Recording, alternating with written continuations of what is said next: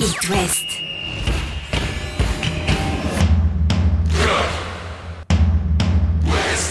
Cop West. Chaque lundi et jeudi à 21h.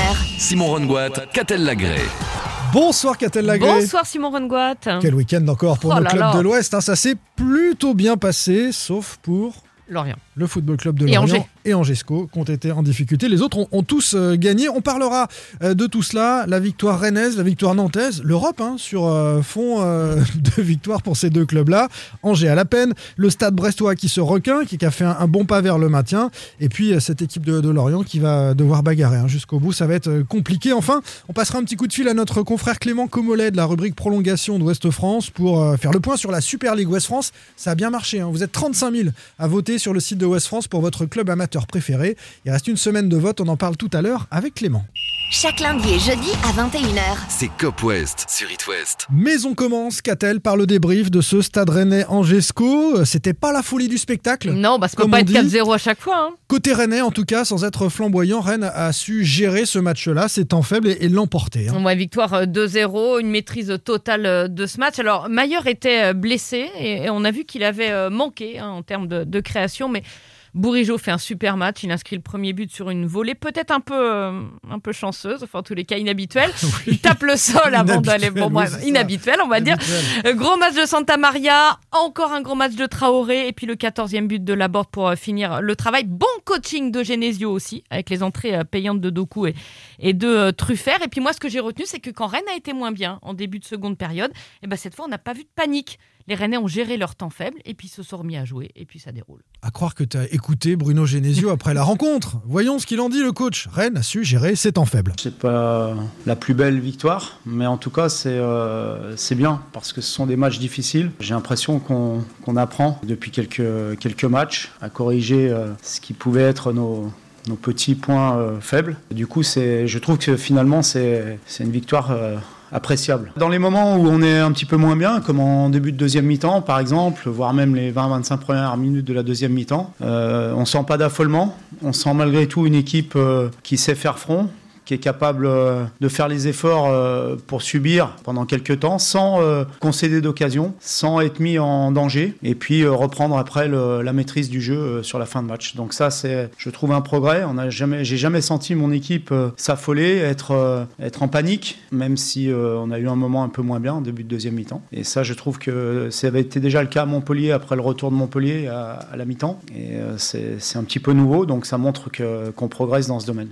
Rennes apprend en tout cas de, Mm. de ses temps faibles sur les exercices précédents. Tu en parlais, qu'a-t-elle Le stade rennais quatrième à trois points du deuxième Nice. Ouais, C'est-à-dire que la Ligue des Champions est toute proche. L'OM est à un point. Bah oui, parce que l'OM battu par Monaco hier soir, ça c'était euh, la double bonne nouvelle donc du week-end. Alors il va peut-être falloir essayer de doubler euh, Marseille ou Nice ou, ou les deux euh, à un moment. Peut-être dans 15 jours, j'ai regardé, il y aura un Marseille-Nice. Alors que Rennes accueillera Metz, bon pourquoi pas. Mais avant ça, il y a un déplacement à Lyon qui est quand même pas facile dimanche prochain. Et avant encore, ce huitième Ouais. de finale aller d'Europa League conférence sur la pelouse de Leicester. Les Anglais qui se sont aussi imposés ce week-end 1-0 contre Leeds avec un très bon Schmeichel dans le but. Ne parlez pas à Bruno Genesio du match de Lyon. hein. C'est Leicester non, désormais Leicester, dans, man. dans 4 jours. Euh, ce, ce déplacement euh, jeudi à 21h pour le coup d'envoi de cette euh, rencontre. Euh, côté Angevin, là- C'est un peu plus compliqué. C'est un peu plus compliqué parce qu'à tous les niveaux, on commence un petit peu à se tendre. Au niveau du coach, au niveau de la direction du club, le président euh, Chaban est venu parler Ouais. aux joueurs et puis euh, sur le terrain, on s'y retrouve pas et les contre-performances s'accumulent. Ouais, c'est un énorme creux à Dibatic. Le, capitaine Traoré, lui, il est encore plus clair. Il va falloir se bouger le cul pour pouvoir y arriver. Bon, bah là, je pense Une qu'on façon va- de le dire. c'est une façon de le dire. Six défaites consécutives. Euh, C'était jamais arrivé dans l'histoire du SCO depuis sa remontée euh, en Ligue 1. On s'est dit, heureusement que les Angevins avaient fait un bon début de saison et qu'ils avaient mis un peu de points de côté. Parce que là, euh, ils sont 14e, 29 points, c'est-à-dire que plus que 5 points d'avance sur le barragiste Lorient.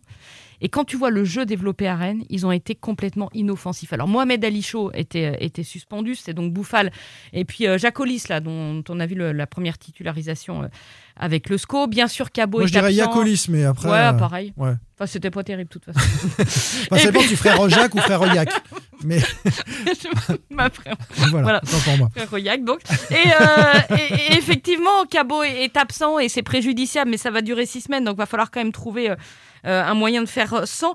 5 buts inscrits seulement depuis la trêve. C'est te dire si cette Oui, équipe euh, angevine, et puis collectivement, il n'y a, y a pas, y a pas, il y a pas grand-chose. quoi. Non, non, c'est une équipe qui doute actuellement. Angesco, il va falloir se remettre la, la tête à l'endroit pour éviter de, de se faire peur. Tu parlais du, du classement. Alors, il y a derrière des Angevins de nombreuses équipes. Il y a Clermont, il y a Troyes, il y a Saint-Etienne, il y a Lorient, il Oui, y a mais Metz. 3, 3, ça, 3, ça gagne.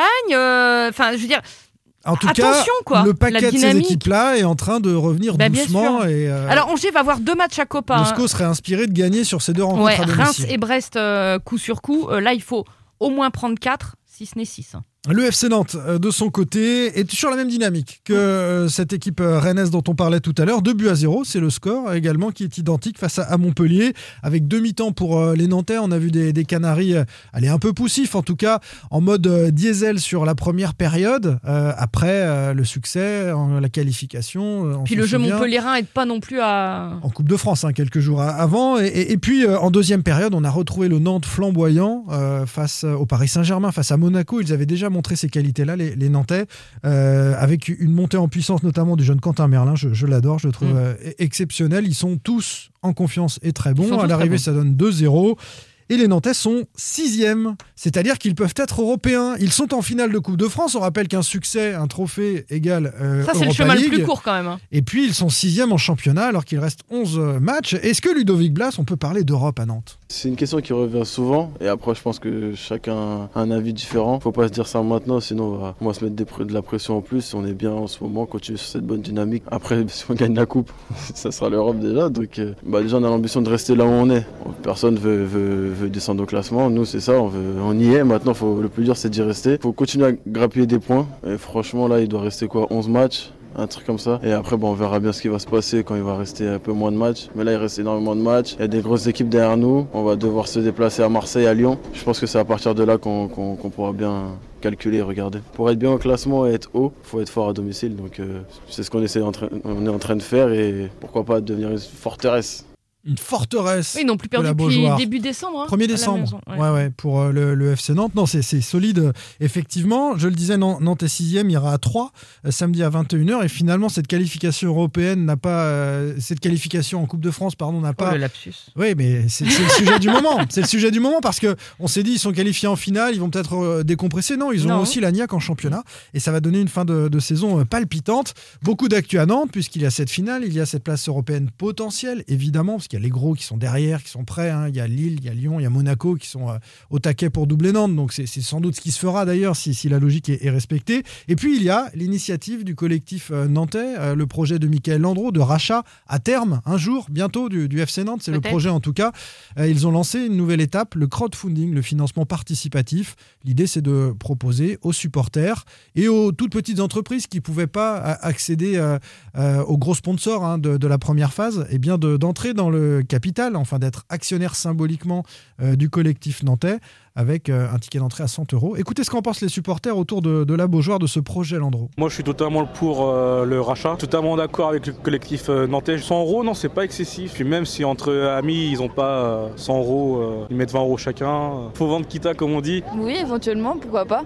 Ça peut être un beau projet. Quand on voit tout ce qui est dit sur Valdemarquita, quand on voit comment il s'occupe du club, euh, c'est forcément une initiative intéressante. Et après, euh, mettre 100 euros pour chaque supporter, je pense que c'est un peu trop demandé. Moi, je serais prête, euh, si c'est style actionnaire et tout, euh, ouais, franchement, 100 euros, ça va. Depuis toute petite, euh, je viens ici et tout, et c'est vrai qu'il y a eu euh, des changements euh, depuis que, voilà, Kita est là, et Michael Landreau, bah, j'ai toujours suivi et tout, je pense que c'est quelqu'un de bien et tout, euh, et qu'il est droit, quoi. Moi, ça me, ça me tente très bien, ça. Bah, de- D'avoir un peu plus l'esprit euh, l'esprit FC Nantes avec les anciens joueurs, c'est vraiment retrouver les anciens joueurs qui, qui pourraient être plus intéressants. C'est-à-dire que le football coûte cher, mais euh, ça va, 100 euros, c'est pas, c'est pas énorme. Ah non, effectivement, un petit peu de changement serait pas mal, ouais. À voir euh, s'il arrive à faire mieux, euh, ça c'est pas sûr. Donc euh, voilà. Bah là, cette année, ça s'annonce pas trop mal avec Kitar. Après, les autres années d'avant, c'est vrai que c'était plus compliqué. Ça coûte pas euh, 30 000 euros un club de foot, donc euh, il faut commencer 100 euros. Non, ça, 100 euros, c'est pas, c'est pas trop cher. hein. Globalement, les, les supporters qu'on a eu au micro nous, nous ont dit qu'ils étaient euh, partants sur, sur le principe et que cette somme était euh, accessible. Euh, Voilà, on verra ce que, ce que ça donne. Il faudra trouver de toute façon cet actionnaire numéro 1 Mm. du côté du projet Michael Landreau. Il y a euh, près de 10 millions, hein, 8 millions et demi de recueillis auprès des, des grosses entreprises. Peut-être euh, 1 ou 2 millions avec les, les supporters, mais il manquera un gros avec plusieurs dizaines de millions pour acheter un jour le, le football club de Nantes. Le stade brestois Catel s'était imposé à Lens ce week-end un but à zéro. Une victoire qui fait du bien. C'est un pas pour le maintien, ce que je disais tout à l'heure. Bah oui, 35, 35 points. c'est quasiment fait. Euh, c'est surtout un coup parfait. hein. Faire le dos rond, euh, exploiter le moindre contre. Euh, Michel Darzakian sait très bien faire ça.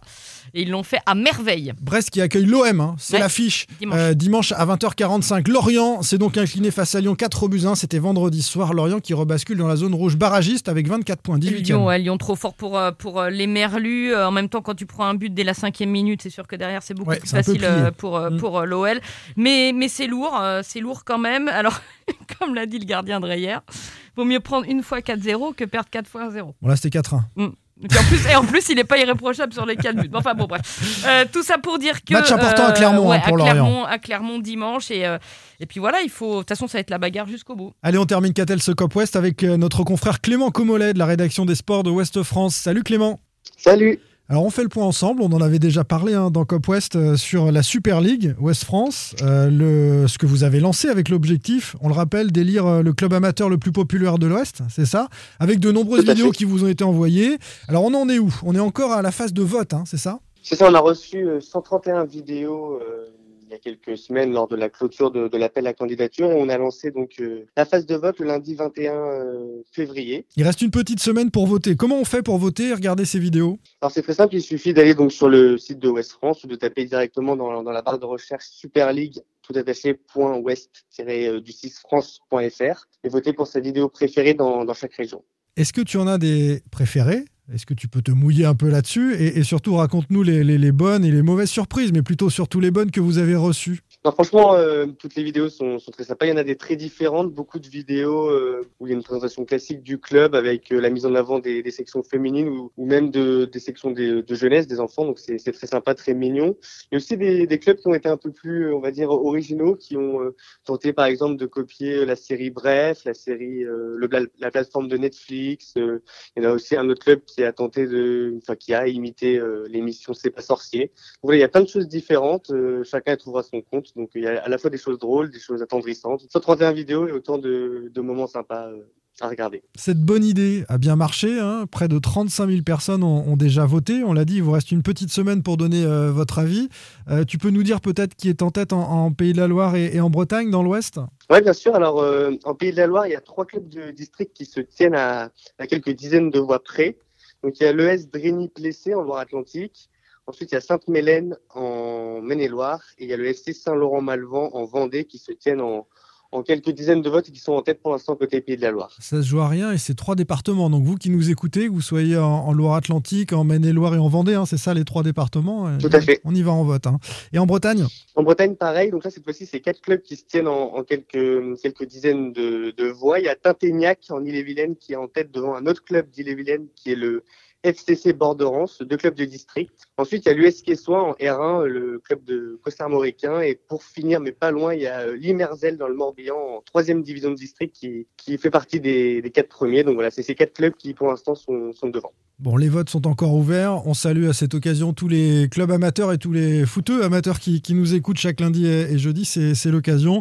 Ça se poursuit euh, ensuite avec euh, des reportages, cette fois avec euh, des journalistes pros, des photographes du service des sports d'Ouest France qui iront rendre visite euh, aux finalistes. Et puis euh, la grande finale qui se déroulera au mois d'avril avec de nouveaux votes. Un, un grand vainqueur qui aura une dotation. euh, Il y a 5000 euros de lot, hein, on le rappelle, sur cette Super League Ouest France. Mais on en reparlera dans quelques semaines. Merci beaucoup Clément. Merci à vous. Allez, rendez-vous pour nous, Catel, jeudi à 21h. Salut Bonne soirée